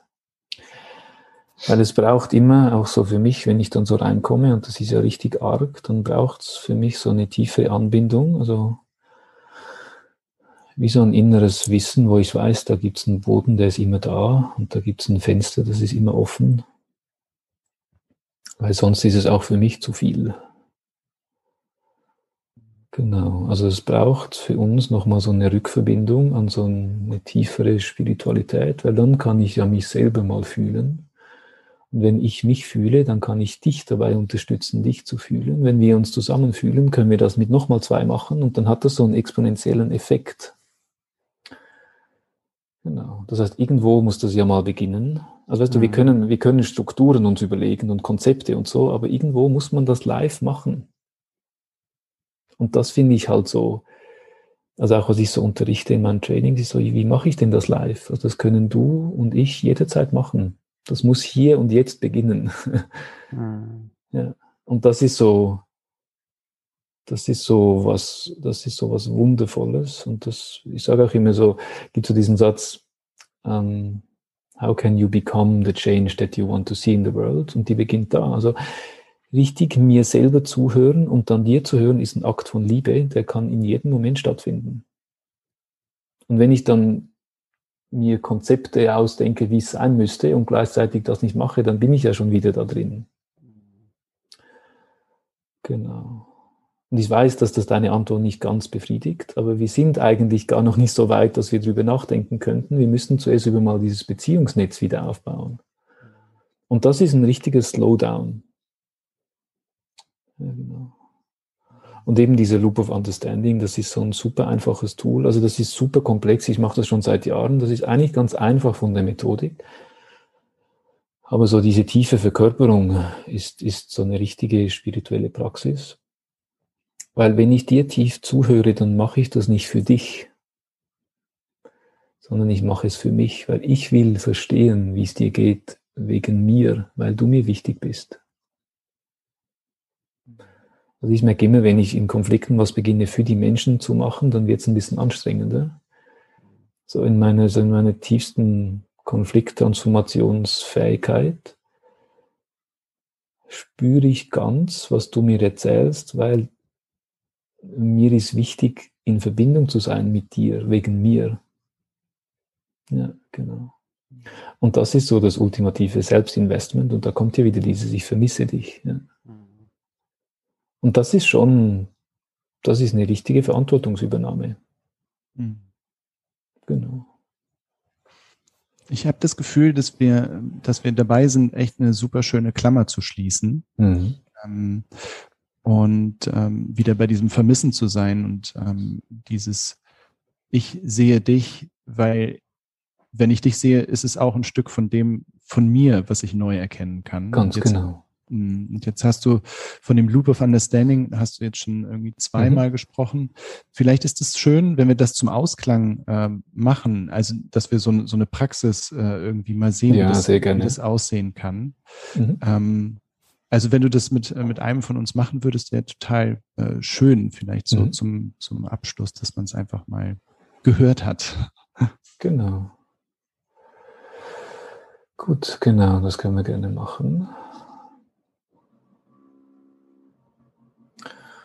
Hm. Also wenn du willst, Carsten, ich kenne dich ein bisschen weniger als jetzt den Ansehen, von dem her ist es gerade für dieses Setting fast ein bisschen einfacher, wenn wir das machen. Hast du da Lust drauf? Ja, gerne. Ja, super. Gut, und ich sagte dir, die Methodik ist relativ einfach. Also, hm, was du machen, also meine Einladung an dich ist, dass du mal schaust, wo gibt es denn gerade in deinem Leben so einen Konflikt oder wo du gerade irgendwo anstehst mit jemandem, also irgendwo, wo du gar nicht weiterkommst. Ähm, genau, muss jetzt auch nicht gerade was richtig Existenzielles sein, aber schon so was, wo du gerade ein bisschen merkst, ah, das beschäftigt mich schon. Auf der zwischenmenschlichen Ebene. Ja, ganz, ja. Genau, so Konflikte sind ja immer zwischen Menschen. Weißt du, wenn es keine Menschen gibt, gibt es keine Konflikte. Das heißt, da ist ja schon mal eine Korrelation da. Ähm, ja, ist also einfach was, was dich so, genau, was dich so beschäftigt mit einer anderen Person, wo du merkst, ah, da ist was konflikthaft. Genau. So, wenn du da was hast, hm, kannst du ein bisschen was aussuchen. Gibt es da was, wo du merkst, ja, das stimmt da? Ja, ich, ich denke gerade.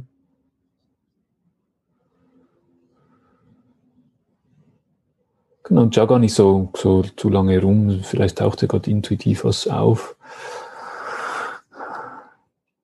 Ja, okay, dann ähm, das, was als erstes, es, es geht ja nicht, nicht um eine Schwerwiegendheit, ne, sondern nee, genau. um Intensität. Okay, äh, dann habe ich was. Super.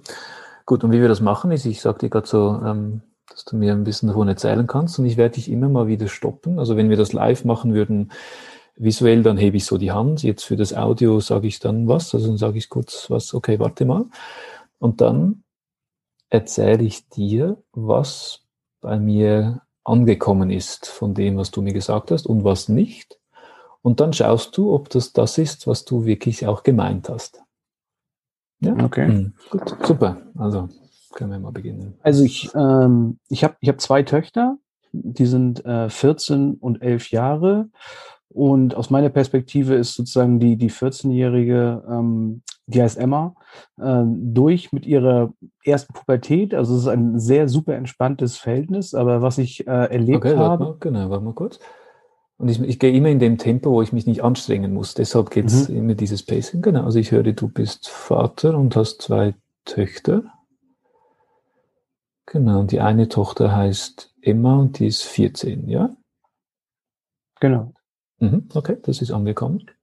Und ähm, die, die kleinere, die elfjährige äh, Jule, kommt jetzt in so eine, ich sag's mal in meinen Worten, bockige, pubertäre, präpubertäre Phase. Und ich habe äh, praktisch so einen Spiegeleffekt. Das, was ich mit ihr gerade erlebe, habe ich fast eins zu eins äh, auf der zwischenmenschlichen Ebene mit der älteren Tochter auch schon erlebt. Ähm, okay, Moment. Also genau, ich höre, du hast die zweite Tochter, die ist elf. Du merkst, die beginnt zu bocken. genau. Und dann sagst du auch, dass du da wie das Gefühl hast, da wiederholt sich was, wie du es schon mit deiner älteren Tochter erlebt hast. Genau. das so? Ja. Okay. ja. Und äh, da, ich, da ich ja natürlich den Vergleich habe, merke ich natürlich, wie sich sozusagen in dieser gleichen Situation jetzt für mich gefühlt nochmal wieder äh, vorkomme. Also das, was ich, und ich merke, dass es äh, in der Intensität nicht so ist wie bei der ersten Tochter. Ähm, die Erklärung für mich ist äh, sozusagen die Erfahrung, die ich schon mal gemacht habe. Nichtsdestotrotz äh, ist es in dieser äh, Beziehung trotzdem so, dass es eben nicht konfliktfrei ist, sondern dass mhm. ich eben auch. Okay. Also ich höre, dass du Genau, jetzt bin ich mir nicht ganz sicher. Also ich könnte ja einfach repetieren, was du gesagt hast, aber das mache ich nicht, sondern ich schaue, was ist wirklich bei mir angekommen. Genau. Hm. Also ich meine gehört zu haben, dass es für dich nicht so anstrengend ist, weil du es schon mal erlebt hast. Stimmt das? Oder hast du das ja. nicht gesagt? Das stimmt? Hm. Warte. Ja, doch. Anst also anstrengend würde ich, wäre ein Adjektiv. Wahrscheinlich würde ich noch ein paar mehr zupacken, aber anstrengend trifft es auf jeden Fall auch. Okay, also du sagst, es ist weniger anstrengend mit der jüngeren Tochter, weil du es schon mal durchgemacht hast mit deiner älteren Tochter. Genau. Ja. Aber mhm. ähm, trotz des Wissens ähm, merke ich, dass dieser Konflikt, äh, wie ich auf diese Bockigkeit oder auf dieses Desinteresse oder auf auch diese Lethargie, also die verschiedensten Beschreibungen könnte ich dafür wählen, merke ich, wie ich mich nicht davon frei machen könnte, sozusagen noch besser darauf zu reagieren, weil ich es eigentlich besser wissen müsste und weil ich weiß, wie diese Entwicklung äh, auch bei meiner älteren Tochter gegangen ist, was eben dazu führt, dass es eben auch bei mir zu emotionalen Überreaktionen, sage ich mal, kommen kann. Okay. Ja, genau, also was bei mir ankommt, ist, dass du trotz deines Wissens manchmal gar nicht so gut umgehen kannst mit dem, was deine jüngere Tochter so erlebt. Ist das das? Ja, trifft's. Ja, genau. Was mich aber gedanklich dabei so umtreibt, ist, dass ich, zumindest fühlt es sich so an, dass ich auf dieser, dieser Wissensebene äh, eigentlich genau sehe, und zwar wieder sehe, was da passiert, nämlich das, was vorher schon passiert ist, passiert wieder. Ich habe eine gedämpftere, für mich positivere Emotion, weil ich mit einer größeren Gelassenheit damit umgehe, aber nicht mit der Gelassenheit, die ich mir vielleicht am Ende wünschen würde, äh, obwohl es so offensichtlich vor meinen Augen passiert und aber trotzdem die Emotion dann äh, als Gegenreaktion auf diese Borgigkeit immer noch stärker ist als die Selbstkontrolle, das noch äh, in einer noch größeren Friede, Ruhe, Einkehr, wie auch immer, äh, zu handeln, äh, den Konflikt. Oder einfach diese, ja, manchmal ist es gar nicht ein Konflikt, dass es um irgendwas geht, sondern einfach, es, es braucht auch nur ähm, das desinteressierte Gesicht oder so eine, so eine Haltung zu sein, wo dann äh, so ein Schalter umgeht und wo dann bei mir praktisch die Emotion nach oben schwappt, mhm. äh, aber eben halt nicht mehr in dieser Intensität, aber sie schwappt trotzdem noch. Und okay. Also, genau. Also ich höre von dir so ein bisschen tiefer, dass du, dass dich beschäftigt, dass du es nicht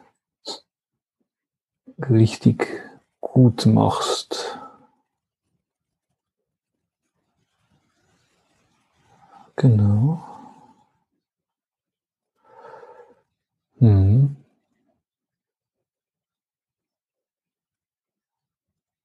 Ja, also wenn du, den, wenn du diesen Satz jetzt sagst, schwingt tatsächlich ähm, so, so ein Eigenanspruch mit. Hm. Ist eigentlich äh, ich als ich selber jetzt, gar nicht auf die Tochter gerichtet, ähm, nach meiner Definition tatsächlich noch besser im Sinne von ja, noch abgeklärter ist ein bisschen äh, kalt für mich der Begriff, aber ich nehme ihn trotzdem mal. Aber eben das, dieser Gelassenheitsbegriff, äh, der passt für mich da relativ gut, ähm, weil es, es ist nichts e-, Essentielles, aber trotzdem ist es äh, ein, ein disruptives Gefühl. Also da ist irgendwas, was irgendwie negativ schwingt und äh, wo man eigentlich, wo ich eigentlich möchte, dass ich da noch anders, noch gelassener reagiere, wohl wissen, dass ich glaube zu wissen, dass es sich sowieso selbst auflösen wird. Aber okay. Ja. Genau, also ich kriege noch mal ein bisschen mehr mit, dass dich da was dran beschäftigt, wie sehr das, also wie stark das in dir auftaucht, wenn du mit deiner Tochter äh, in Kontakt bist und dass du es gerne anders hättest. Genau. Ja. Was mich tatsächlich dann ins Denken bringt, äh, über mein eigenes äh, Verhalten und auch meine eigenen äh, Reaktionen und Antworten, äh, so wie, sie, wie, wir sie vorhin ja besprochen haben. Und da sehe ich mich jetzt, deswegen ist ganz schön, diese, dieses Begriffpaar, das du mir mit auf den Weg gegeben hast. Also ich sehe mich absolut natürlich auch reaktiv äh, mhm. und auch in, im Antwortsbereich. Und ähm, da ist halt so ein bisschen ja der innere Drive, äh, vielleicht mehr in diesen Antwortsbereich zu kommen und gar nicht so reaktiv ähm, ja, zu agieren, was aber nicht immer funktioniert. Genau, also und da höre ich nochmal, dass du so einen Anspruch hast an dich, wie du es gerne hättest mit ihr. Und dann gibt es eine Realität, wie es tatsächlich ist mit ihr. Und genau. dass die beiden, dass die beiden gerade nicht ganz kongruent sind.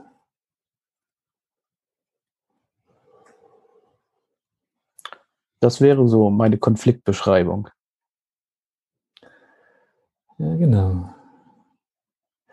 Ja, und, und wie geht's dir denn gerade? Also sag mal, wie fühlst du dich gerade in deinem Körper, wenn wir jetzt so das durchgemacht haben zusammen? Ja, es ist, so eine, ist eine gewisse Selbstbestätigung, nicht im Sinne von Recht haben, aber also es ist jetzt nicht im Sinne von, ich habe gerade einen Aha-Moment, mhm. weil mir es vorher bewusst war, aber es mich eben auch immer ähm, mich immer bewegt hat und ich immer wieder drüber nachdenke, wenn diese, wenn diese Situationen auftauchen. Mhm.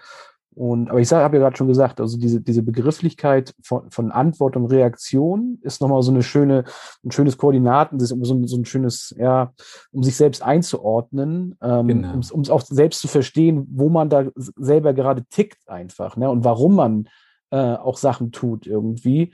Das hilft mir vielleicht noch nicht im Sinne von, ich sag's mal in Anführungsstrichen, Lösung, Mhm. Ähm, aber es hilft schon mal, um, ja, um sich selbst nochmal zu verstehen, wie man dann selbst in dieser Situation funktioniert, im, im wahrsten Sinne des Wortes.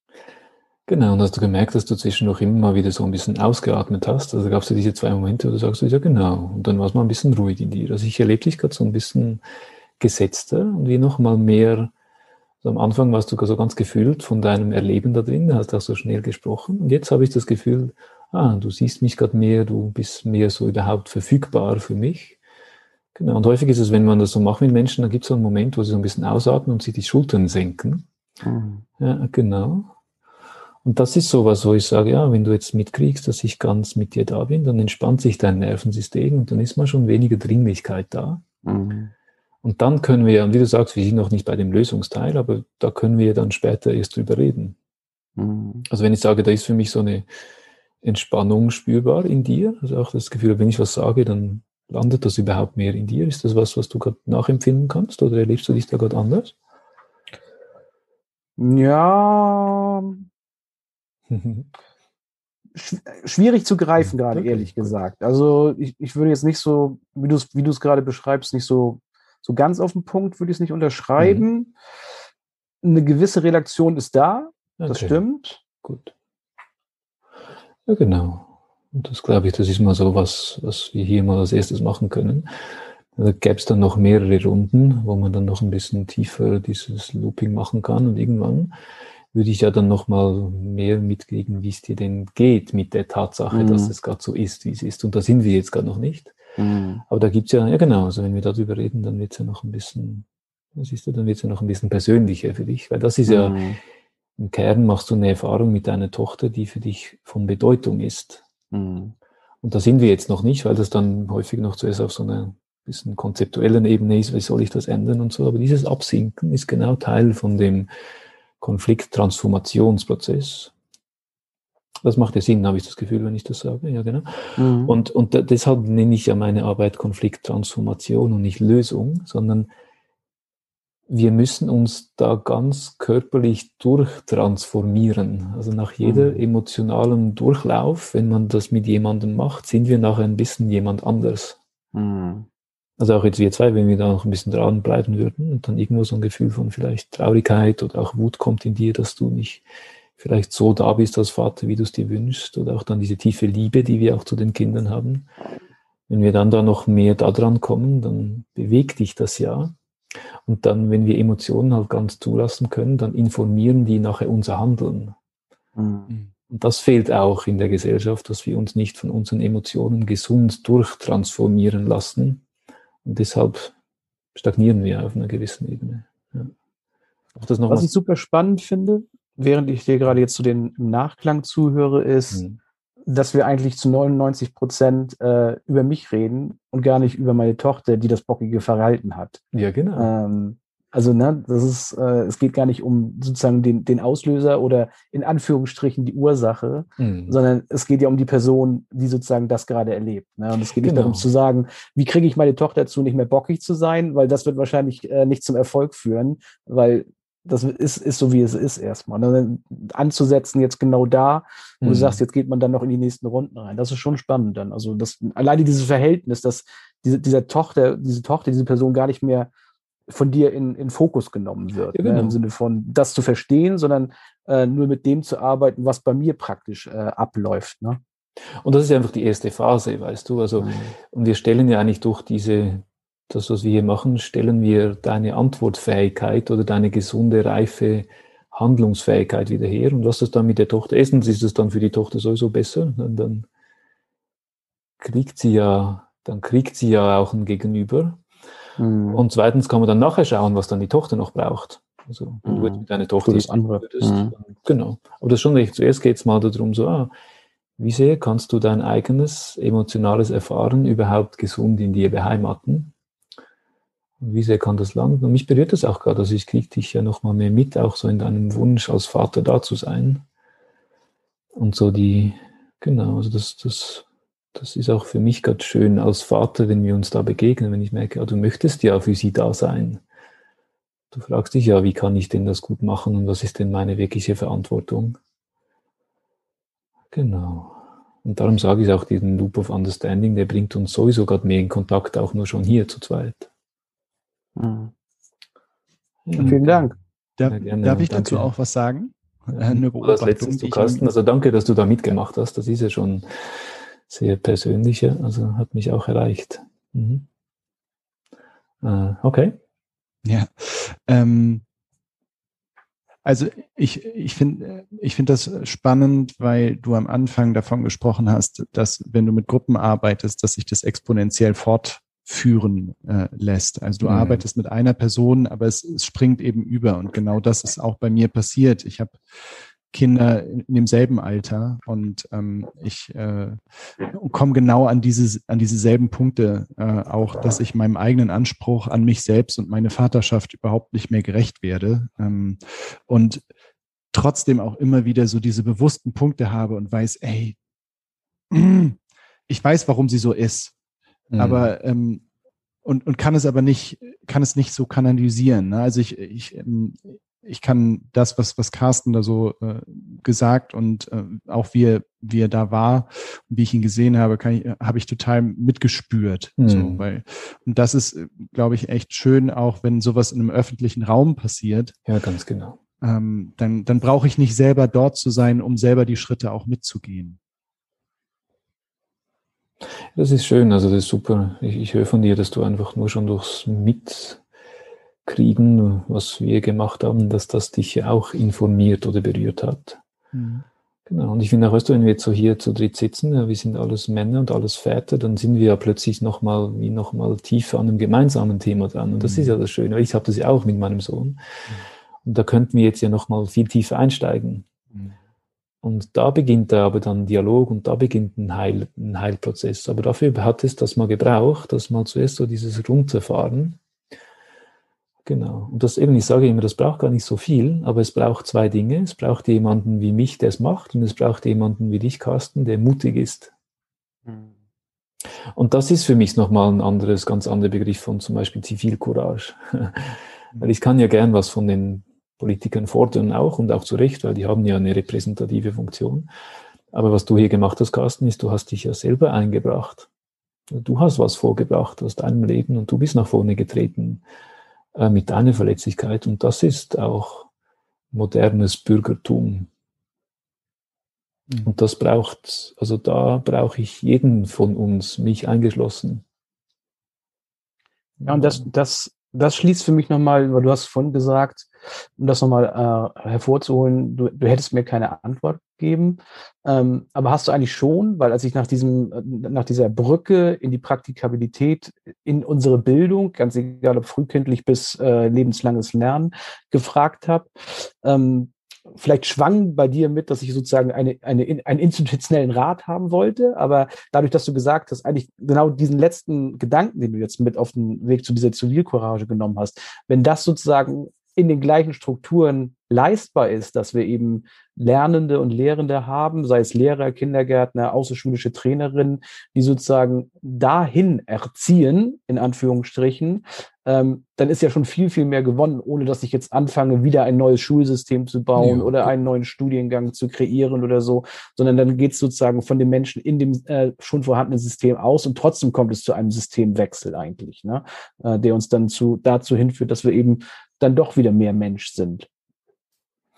Ja, genau. Und gleichzeitig ist da schon auch die Frage, also ich kenne ja auch viele Lehrer und Lehrerinnen und die sind ja auch, also die sind ja auch selber überfordert, weil das Schulsystem mhm. so viel fordert. Also einen ganz spannenden Punkt auch in, ich gebe ja, ich arbeite ja an vielen so Ausbildungsmodulen mit und auch in so den, sag mal, ein bisschen alternativeren Ausbildungsmodulen. Irgendwie haben wir immer noch diese Idee in uns, dass Bildung heißt, den anderen zu überladen mit was. Und ich bin halt in meinen Gruppen super langsam. Also wenn so eine Gruppe zu mir kommt, dann sage ich mal, hey, wie geht's euch denn? Und die so, die schauen mich dann am Anfang immer so an, wann bringt der jetzt mal Inhalt? Und ich mache noch ganz lange keinen Inhalt. Da kommt einfach mal zuerst nichts. Weißt du? Da kommt kein Flipchart, da kommt keine Theorie, nichts. Und ich so, wie geht's euch denn? Und so, ah, ah, ihr seid müde, ja, ja, ihr seid müde, ja, das kriege ich schon mit, okay. Ja, dann sind wir mal gemeinsam ein bisschen müde und dann sitzen wir ein bisschen da. Und dann merkst du, wieso die Leute ein bisschen, manchmal auch wenn ich mit Gruppen arbeite, weil ich so sehr aufs Nervensystem schaue, dann beginnen die zu gähnen und beginnen sich so ein bisschen hinzulegen. Und das ist nicht, weil ich langweilig bin, sondern weil da einfach jemand mal sagt, hey, lass uns doch mal gemeinsam müde sein. Und das finde ich auch was, was fehlt in unserer Gesellschaft. So, hey, lass uns doch mal, weil wir sind ja auch müde von vielen. Ja, also nur schon also zwischen uns immer auch wieder, wenn, wenn dann mal so, so diese Realität da sein kann, so hey, lass uns doch mal müde sein. Und ja, wir machen ja schon so vieles so gut. Und das erlebe ich immer, wenn ich es mit Menschen, also Trainings oder Teachings mache, dass einfach mal so ist, so, hey, du machst es ja gut und lass uns mal ankommen miteinander. Und das finde ich schon spannend, dass auch jetzt in so Achtsamkeitstrainings und so, dass da auch immer so ein Tempo drin ist. Und ich bin da halt schon sehr radikal, dass ich einfach mal das Tempo rausnehme. Weil ich mache lieber nur so viel, wo richtig einsinkt, als immer wieder noch mehr zu viel aufladen, wo dann genau die Menschen in den Burnout landen und so. Also da kann man ja dann nochmal auch so diese Zusammenhänge mir anschauen. Mhm. Und ist so das Letzte auch dazu ist für mich schon also so eine so eine tiefe spirituelle Erkenntnis, dass jeder Mensch macht immer so gut, wie er und sie kann. Also das ist mein Glauben. Und das braucht schon auch viel Liebe, weil auch wenn Menschen so in Kriegen und so, dann ist schon eine Perspektive, die sagt so ein bisschen egal, wie heftig die Auswirkungen sind. In meinem Verständnis liegen darunter auch zum Teil jahrzehntelange emotionale Überforderungen. Mhm. Und das braucht aber, dann kann ich, es ist viel einfacher, wenn ich jemandem sage, hey, der macht das falsch. Dann, dann habe ich, da habe ich die Beziehung auch schon gekappt. Und auch wenn man so Menschen ansieht, die dann auch eben irgendwie äh, in der Kriminalität landen und so, dann natürlich muss man sagen, schau mal, dein Handeln ist nicht okay, aber gleichzeitig muss es ja auch ein Verständnis da sein, wie viel die Menschen alleine gelassen wurden in ihrer Entwicklung, sonst macht man das ja nicht. Und da finde ich unsere Gesellschaft überhaupt nicht verantwortungsvoll.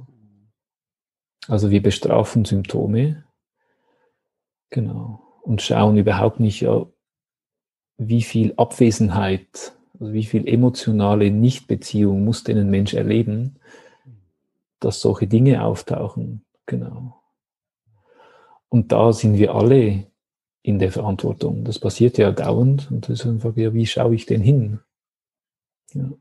Und das ist auch wieder für mich so dieses Selbstverantwortungsübernahme oder so ein modernes Bürgertum beginnt für mich da. Mhm. Ich finde das ganz schön und ich, ich glaube, ich verbinde das jetzt mal so ein bisschen mit so einer, so einer Rausmoderation. Mhm. Ähm, ähm, dieser, dieser Faktor, weil du gesagt hast, Daniel, es braucht zwei Dinge. Zum einen braucht es dich als den, der das jetzt gerade macht und der den Raum hält und der das ermöglicht. Und dann braucht es Carsten, der den Mut hat, sich zu zeigen. Mhm. Und dann, glaube ich, gibt, und das hast du auch, und das habt ihr beide gesagt, und dann braucht es noch diese dritte Komponente, nämlich ja, die ja. Zeit. Und äh, die Zeit, die das Zebra auch hat, um sich auszuschütteln. Ja, also das sagt ja nicht, okay, ich muss jetzt gleich wieder fressen, sondern das nimmt sich die Zeit, um irgendwie da rauszukommen. Und wenn du sagst, in deinen Gruppen, du entschleunigst ganz viel und die Leute sind erstmal überfordert mit diesem Nicht-Tempo, was total anachronistisch im besten Sinne des Wortes wirkt, ähm, und absolut so ein Bruch ist mit, unserer mit unserer Lebensweise, die wir eigentlich kennen. Und auch so dieses Lösungsorientierte und wie komme ich da mhm, jetzt Ganz hin? Genau ähm, dann finde ich das total wertvoll und äh, auch super spannend und absolut schön auch, dass sich das in diesem Podcast, in dieser Folge so durchgesetzt hat, nämlich, dass wir nicht gesagt haben, okay, 60 Minuten und dann fällt hier der Hammer, sondern mm. wir nehmen uns die Zeit, ähm, um wirklich mal gegen diesen Strom, der uns immer so vor sich her treibt, zu schwimmen. Mm. Und ich sagte noch was ganz Wichtiges auch zu dem Zeitbegriff. Also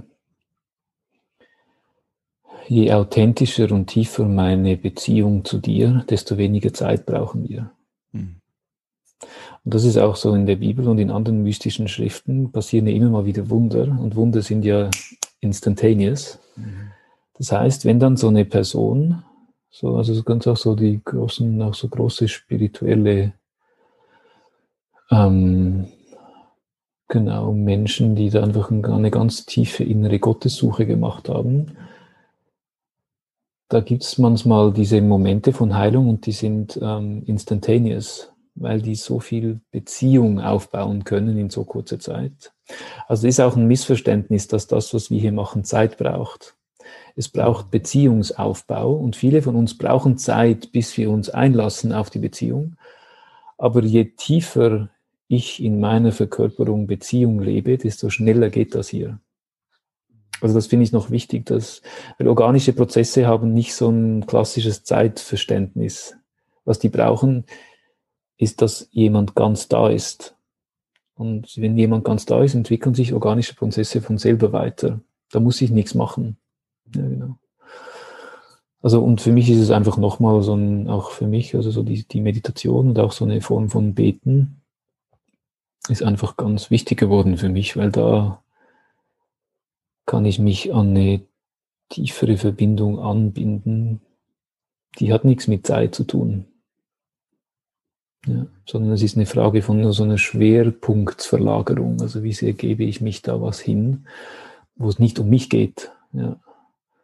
Und je mehr das, also und darum sage ich, so eine, eine spirituelle Verkörperung und eine gesunde spirituelle Praxis ist unbedingt wichtig für all die Themen, die anstehen.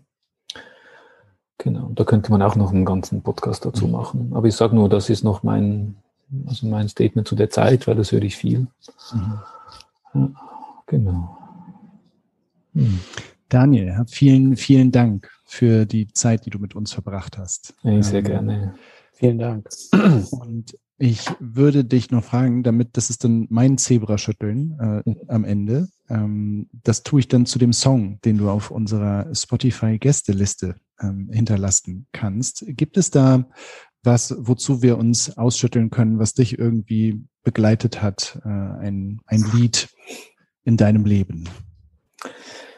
Genau, das ähm, hast du mir als Aufgabe mitgegeben und ich habe da mal ein bisschen geschaut. Es gibt ein Lied, das ist ganz neu in mein Leben getreten. Das heißt Tierra von einer Schweizer Sängerin, die heißt Danit. Und die hat ganz viele Jahre mh, hm, so mit indigenen, also in der indigenen Kultur verbracht. Und mich berührt das jedes Mal, weil sie singt da, also sie singt auf Spanisch und sie singt von La Ley de la Vida, also das Gesetz des Lebens. Und das da halt, und das sehe ich ja auch, also ich sehe Konflikte immer so an, dass da gewisse Dinge nicht in der richtigen Ordnung sind. Also emotionale Prozesse, die nicht Zeit hatten, sind nicht in der richtigen Ordnung. Und eine Art von Arbeit, die, die ich mache, ist so eine Wiederherstellung von der richtigen Ordnung, wie das in unserem Nervensystem stattfindet. Und das Nervensystem folgt den Gesetzen des Lebens. Also da gibt es ja eine tiefere Infrastruktur in der Natur, von denen wir auch Teil sind, in der das Leben ja stattfindet. Und da haben wir auch immer wieder vergessen, dass wir uns diesen Gesetzen, dass wir diese Gesetze ehren, weil nur durch diese Gesetzmäßigkeiten sind wir überhaupt hier. Also sagen wir mal Tierra von Danit und da ist dieser Satz, was immer wieder singt von La Ley de la Vida, also das Gesetz des Lebens. Das berührt mich immer wieder und gerade in dieser ganzen Thema Frage von Klimaaktivismus und Climate Change noch tiefer.